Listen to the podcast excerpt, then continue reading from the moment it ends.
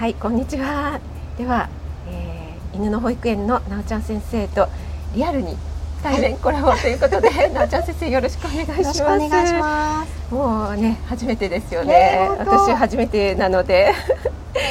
ね、あの一回ね、あのオンラインでのねコラボはしたことありますけどね。うん、そうです、ね、はい、今日はあの好きなことを仕事にするっていうことでね、ちょっとなおちゃん先生にお聞きしたいな、私個人的に聞きたいなと思ったことがあったので、はい、えー、30分ほどお付き合いいただければと思いますので、はい、よろしくお願いします。そうまずね私自身が、あのちょっと若い頃やっぱり今もなんですけど自分がね何に向いているのかっていうのがこう分からなくてずっとちょっとさまよってた時期とかもあって、今でだったらあのドリームキラーとかっていう言葉があったりするけれども、あのやっぱり親の意見だったり、いや普通はこう女女性はこうやってこうやって、えー、就職してそして結婚して子供産んでみたいな、あの親の意見とかあとはね学校の先生の意見とか、で私がこんなのやってみたいんだと思ってもいやそんなの無理だよ、そんなのちょっと現実見なさいよとかあと世間の常識みたいのを結構ねあの言われてた私バリバリ昭和の世代なので、えー、直田先生は私よりも随分お若いと思うんですけど 好きな道を選んだっていうことであのとてもね興味があったので、はい、あのちょっとそこを、はい、お聞きしたいと思います。まずねその好きなことを仕事にするっていう意見と、まあ、その好きこそものの上手なれなんていう言葉もあったりするし逆にちょっとググったりすると好きなことは仕事にするなみたいなね、そんな確か本とかもあったと思うんですけど、なちゃん先生は実際ね好きなことをお仕事にされたんですよね。はい、そうですね、うん、その辺のなんていうのかな迷いだったりとか、うん、うん、決断した、はい、あの経緯とかまたあの仕事にして良かったとか、はい、良くなかったとかいうのがあったら、うん、あのざっくり、はい、はい、お願いします。えっ、とまずですね、まあ、いろいろ経緯とかについてはいろんなところでお話ししてるんですけれど、ジョブトリさんのところだったり、自分でもうあの人生、人生遍歴みたいな過去配信でもしてるんですけど、聞かせていただきました、まずねあの、やっぱり育ってきた環境って大きいですよね。あのそこでどういう道に進むのかっていうのをある程度こう、決められてしまう場合もあったりとか、そうは言ってもね、なのであの自分の意思が、例えば親とか、周りの環境と合っていればいいんですけど、それが異なってしまった時の労力ってすごい大変だと思うんですよね。なんか例えばよくあるのが、その家業をやってて、その家業を継いでほしい。けど自分は全然違うことをやりたいとか逆に継ぎたくないとか思ってる時っていうのは、ゼロスタートよりもさらにマイナススタートみたいなところがあると思うので。こう身近に家業だったら見てるだけあって、身近なあの存在職業として親しみ持てるっていうところもあるけど、逆に。だからこそだからこそっていうのね、ありますよね。はい。で私自身のことに関して言えば、私はあの家庭環境が、うん、えーと、親が自営業でうん、で周りも周りというか祖父祖母も自営業だったんですね、で父は祖父の会社を継いだので、うん、その2代目の苦労っていうものを子供にはさせたくないって思っていたらしいんです。だから、どうしても継ぎたいって言わない限りは継がせないって言われてました、はい。ただしその、うん、自分の興味のあることをやりなさいと、あそれはお父様そうですね、あの言われていて、で私の場合はもう小さい、幼い頃から、時々私いろんなところで言ってるんですけど、うん、本当に数字が苦手で数字？数字がすっごい苦手で、で得意というかね好きなことと、好きじゃないことの差が激しくきっぱり分かれてたんですよ。うん、ああじゃあある意味分かりやすかったというか。すっごい分かりやすくて、うん、でうちの親もそれをすごい分かっていて、このこいつはきっとやりたくないことを無理にやっていたら、まあ、もちろん続かないのもあるし、親の意見も聞かないし、あのもう頑固だから好きにしなさいって途中から思われてたんですね。そうは言ってもなんか親的にはこういう職業を辞めてほしいっていう職業はあったみたいで,、でそれ逆に言うと世界一般に言うと、うん、そうあその職業ついたらいいんじゃないって言われるようなものも入ってました。あその中に、はい、差し支えない範囲で例えば あのその職業に疲れてる方が、なんとかって言うんじゃないですよ、うちのうちのあくまでえっと、うん、公務員と,、えっと銀行マンと、はい、証券屋さんと、はいはいはいはい、ヤクザと芸能人って言われましたね。ここにヤクザが大丈夫かなこれ。そうそうそうそう。ああでもすごいわかるわ。でも逆に、うん、うちの親なんかは公務員になれって。言ってました、ね、あのおじいちゃんにはそう言われて育ちまして なんなら公務員の旦那さんの嫁になりなさいって言われて。もう私のこと何も分かってないやんって思うんですけど。要するに私は決められたレールの上を粛々と黙々とやっていくっていうことに向いてないなって思われてたんだと思います。うん。うん、じゃあもうある意味それは親がっていうよりなおちゃん先生の性格を読んだ上で、だと思いますね。ねうん、でよく見てるなと私も今になって思うんですけど、本当うん。やりたいことが見つからなかったら就職すればいいと。やりたいことがあるなら一回はトライしてみたり、そのいろんな視野を広げなさいというふうに言われて、一番最初に、私高校卒業して、盲導犬の訓練士になろうと思ったんですよ、盲導犬訓練士の専門のその学校みたいなのができたばっかりの頃だったので,、でそれ反対されて、でそんな16、17でね、そんな将来何十年もね、仕事を決めるんじゃないと、とりあえず大学に行って、こういろんな人とね、出会って、勉強じゃないです。いろんな人と出会って。勉強してじゃなくて。じゃなくて。そこがねもうなおちゃん先生のご両親らしいっていうのかな、二人も遊びに行ってるもんなんで。私は留学する代わりにその世界一周をね、うん、今配信でもしてますけど、世界一周させてほしいっていうふうに、あれでも本当ね本当なかなかできない経験でしたね。ですよね、お金じゃ買えないです、ね、そうなんですよ、またあの大学4年の前期を休学していったっていうのが、人生のやっぱり岐路の一つだったなって今思うとね、思うんですけど完全に5月から8月なんで、4年生の大学4年生の5月から8月だったんで、完全に就職の時期逃してるんですよ、みんながめっちゃ面接とかそうそう受けに行ってる時に。みんなこうリクルートスーツでねやってるさなかに、ね、私は船の上にいたっていうね 感じで。でいろんな出会いが体験や出会いがあって、でその自分の人生やっぱり1回しかないから、自分が当時犬を飼っていたので、やっぱり犬が好きだな、じゃあ犬の仕事がいいかな、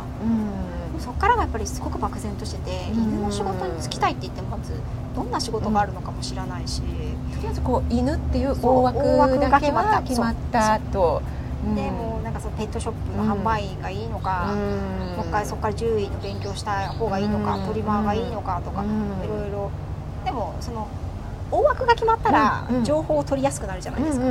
で犬の情報を集め犬に関わる仕事の情報を集めるために、なんかそういった夜学みたいのにちょっと通って、それでちょっとちょっとずつか,、かじれるところだったのでかじってみて、あ私は美容系に向いてないなとか、その中でトレーニングっていうものに興味が出てきて、であトレーニングに興味がある。トレーニングもっと勉強したいって思っても本当ねこれね、後から、20年経って神が手繰り寄せてみるともうね、こうなるようにシナリオが書かれてたんじゃないかっていうようなぐらい。でもそういうことってありますよね、人生のやっぱ節目節目で。あのこれはなんだろう偶然だったのか必然だったのかっていうね。でもなおちゃん先生もそうやって犬っていう大枠を決めたことによって、それのこうアンテナを立ててたから、そういう情報が、っていうのはありますよね、すごいね。船がね船が。船が。船がない今あの野外野外港町で、はい、素敵なところで。カップルがねお忍びでいるようなところにいるので。そう。そうなんですよね。だから、やっぱりそれで私犬のことやりたいですって言うと自然と目に留まるようになったりとか、情報が集まってきたりするんですよね。それで結局そのまあ、イギリスに、イギリス人のトレーナーさんの講座、セミナーに出て、あこれを私はやりたいっていうふうになって、イギリスに行くわけなんですけど。そこでもうなんだろうこうキラーみたいなこれだみたいな思ったわけなんですね。一目惚れみたいな感じですよね。運命の出会いだっていうような、これしかないみたいな。ビビビ。ビビビッ と本当ビビビコンみたいな感じでしたよね。そうそれでね私行きたい、うん、イギリス行きたいですって手挙げたら私しかいなかったっていう、うん、もう本当に漫画のようなエピソードがあって行っちゃったんですけど、でも行って帰る時に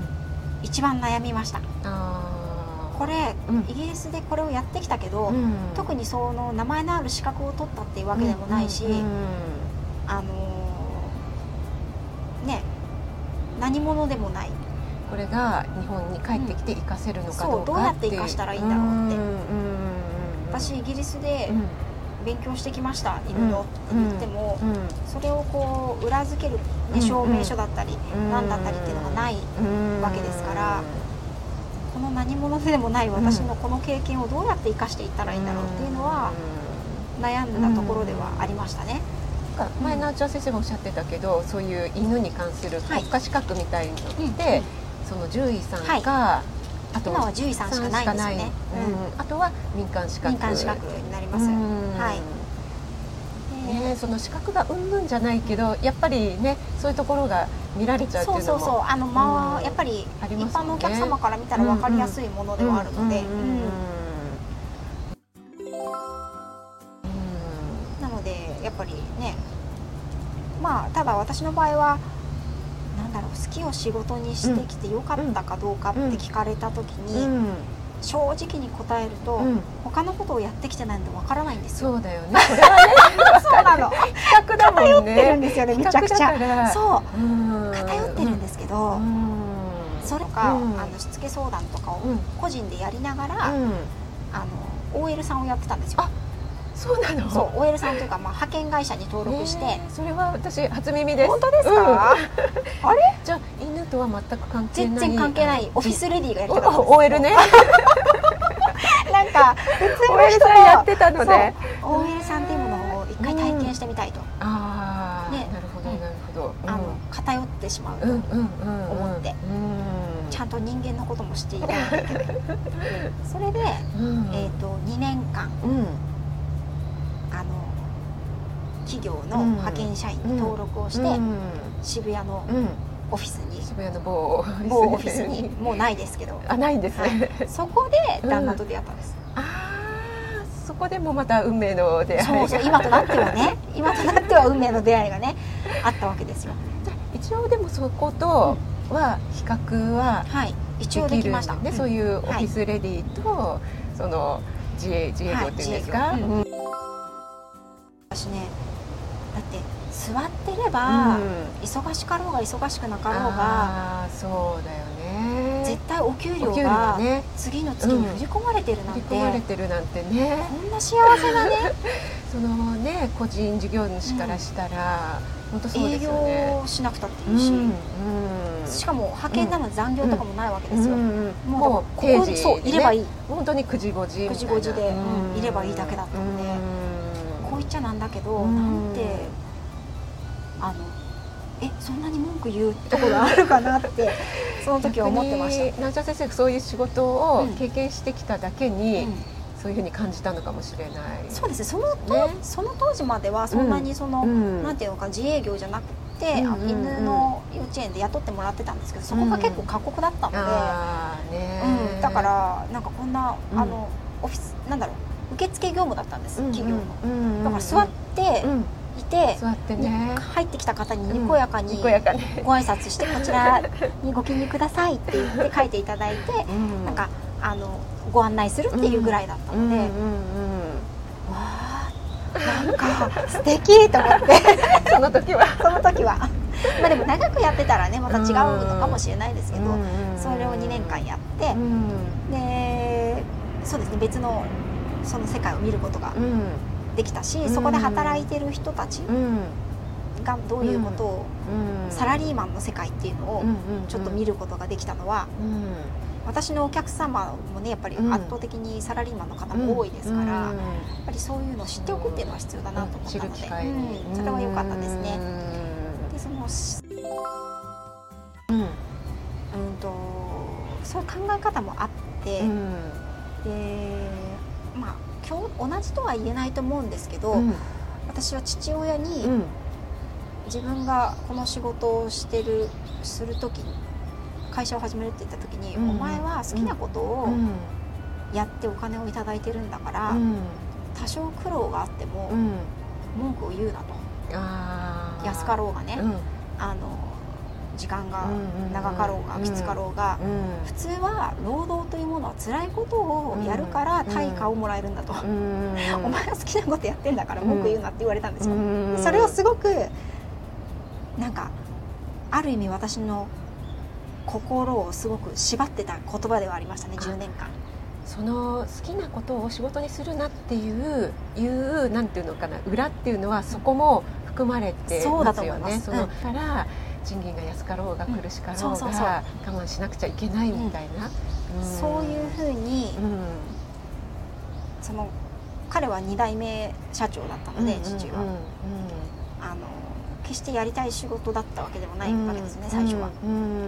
それで責任だけ重くて、多分すごく苦労はしたと思うんです、でもね私まあ彼から見たら好きなことを好きなようにやってるっていう感じなので、もう趣味の延長線なんだから、ね、あの文句言うな、って言われてそういうふうにだからそういうふうに思ってしまう人とか思っているか、思っている自営業の方ってたくさんいると思うんですよね。でその好きを仕事にするとしない方がいいっていうのは本当にそこの面があると思います。あのだって好きだからやってるんでしょって。ね、でも例えばなんかこうちょっと飛躍しちゃうけど、イチローさんとかっていうのはまあものすごい努力をね、はい、されてると思うんだけどあのいやでも好きなことだからって、なんかこうさらっと言えるっていうのは逆になんだろう好きだからこそできたっていうのはすごいありますよね。そうなんかその、なんていうの卵が先か鶏が先か論争じゃないんですけど、私ってあの続けられることって才能の一つだと思うんですよね。で続けられることって、好きだから続けられるし、続けられるからこそ好きになるし、だからこそ才能なのかなって思ってて私なんか特に人間が偏ってるので、好きなことしか続けられない上に結果としてね、こういうふうになった人生であるかなと思ったんですけど、それでもやっぱりもうやめようって思ったことは何度もありましたね。あります？あります。その理想と現実のギャップっていうねあの何かやっていて辛かったなっていうことですね。そう好きなことを仕事にしたんだけどもちょっとこう想定外だったっていうこととかね、まあそりゃ何をやっててもそれはありますよね。だから面白いっていうのもね、あるけど全てがそのセオリー通りじゃない、ね、そうですね。なんかねやっぱり一番想定外だったのは、うん、あの出産ですね。あ 考えろよ。ってなは、すごく大切ですよね。ああそれはあのご主人っていう、うん、あの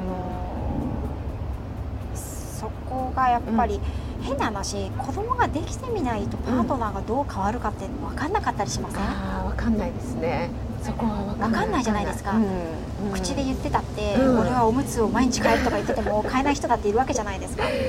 そうそうそのなんだろうやってるっていうその基準がそもそも違ったりしますからね。俺は十分やってるよっていう、ねそのベースがね。だからね、そこはね、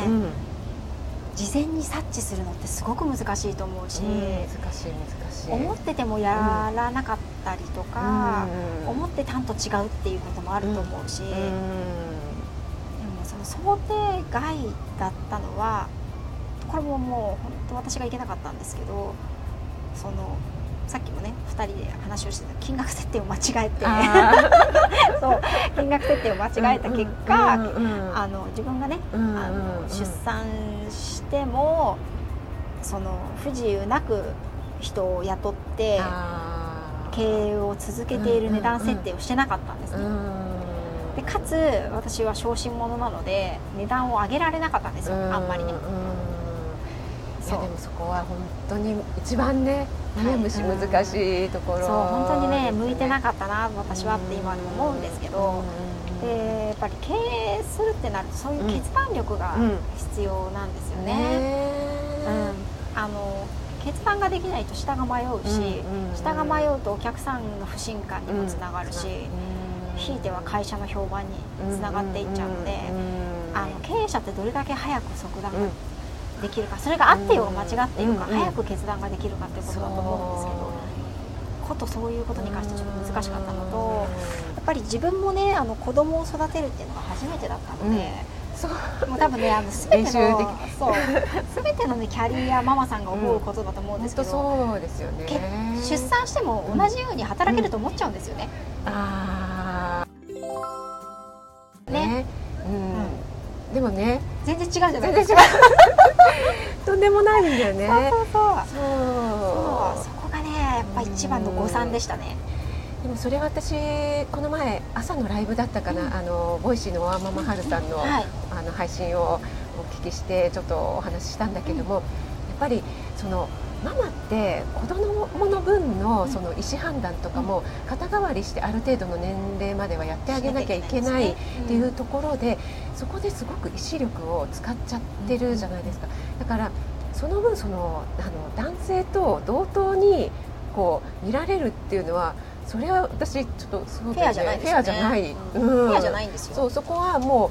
うあの男性がね、まあ、いい悪いの話じゃないんですけどそこは例えば奥さんに任せてたとしたら自分はもう心置きなく仕事の方にね、うんあの集中できるからそことのハンディを 全く考えずに、あの例えば女性は子供が産んだらちょっと判断ミスが多いとかね、うん、そういうところを言われるのは、うん、確かに腑に落ちないよなって、私も思いましたね。いろんな仕事をしてきても、やっぱり子供を育てるっていう仕事って本当に、なんだろう命を削ってやらなきゃいけないじゃないですかそれこそ。それこそね。それこそ24時間365日無休で、うん、でね1人目はなんとかなったんですよ。2人目ですよね。もう無理だと思って。潔くもうこれ無理だ。って一瞬じゃないですかちっちゃい赤ちゃんたちそれをやっぱり犠牲にしてこれをずっと続けていく、価値があるのかなっていうのをその時すごく思ってしまって。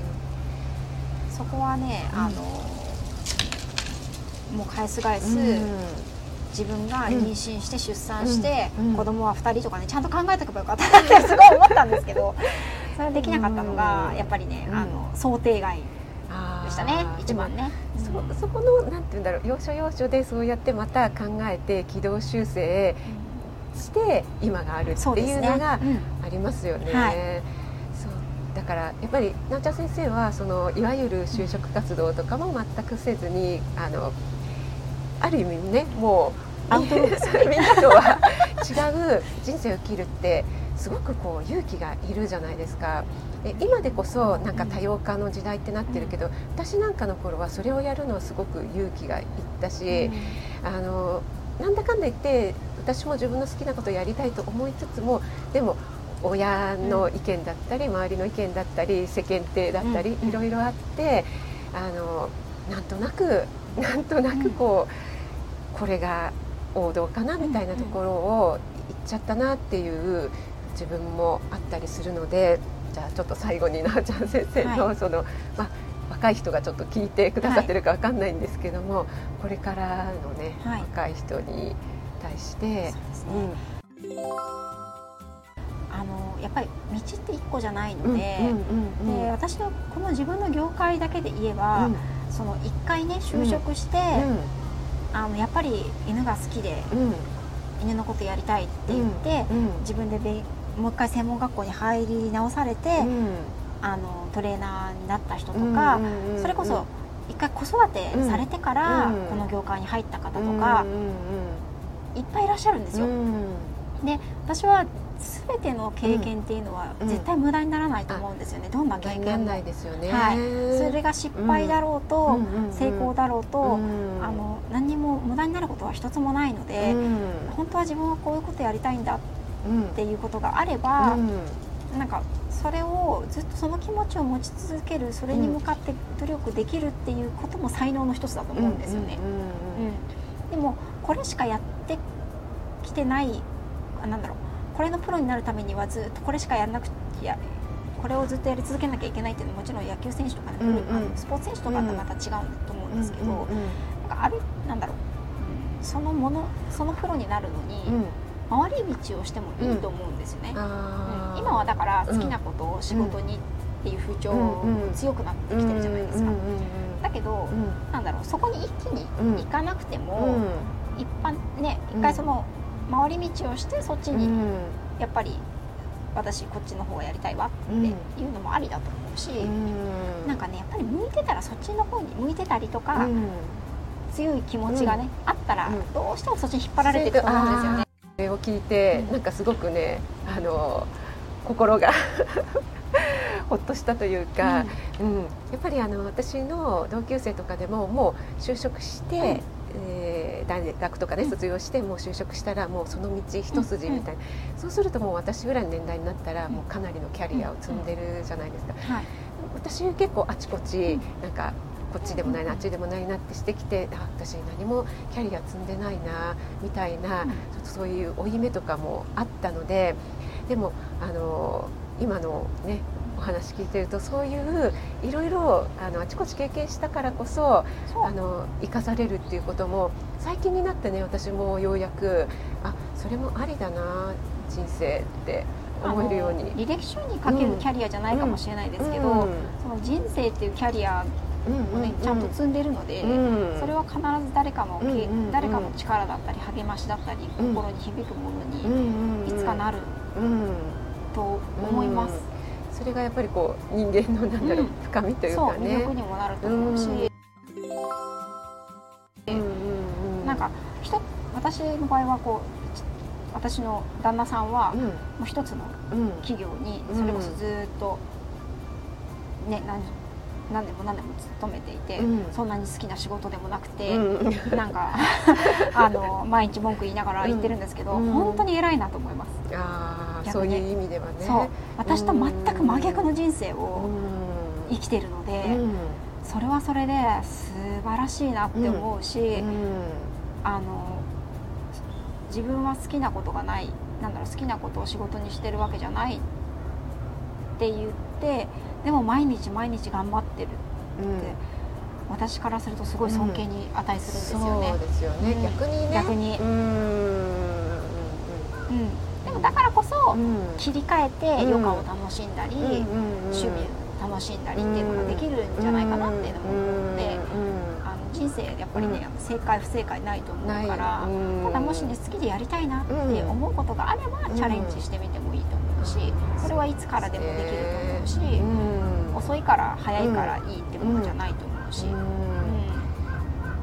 ありがとうございました。はい、本当なんかあの人生ね100年時代とか言われて、うん、これからますますあの今の平均寿命より多分伸びてくると思うんですよ、ね、医学の進歩だったりって、うん、そうなってくるともうそんなに回り道っていうのも別に何かいろいろ経験した後にまたこうやり直したっていいじゃんって、えー、思える、うん、それもありですよね。うん、本当に違う経験が生きることもやっぱりあるじゃないですか。なおちゃん先生に好きなことを仕事にするっていうことでなおちゃん先生のね、はい、はい、体験談をたくさん聞かせていただきました。この横浜の 風の奥はいどうもありがとうございました。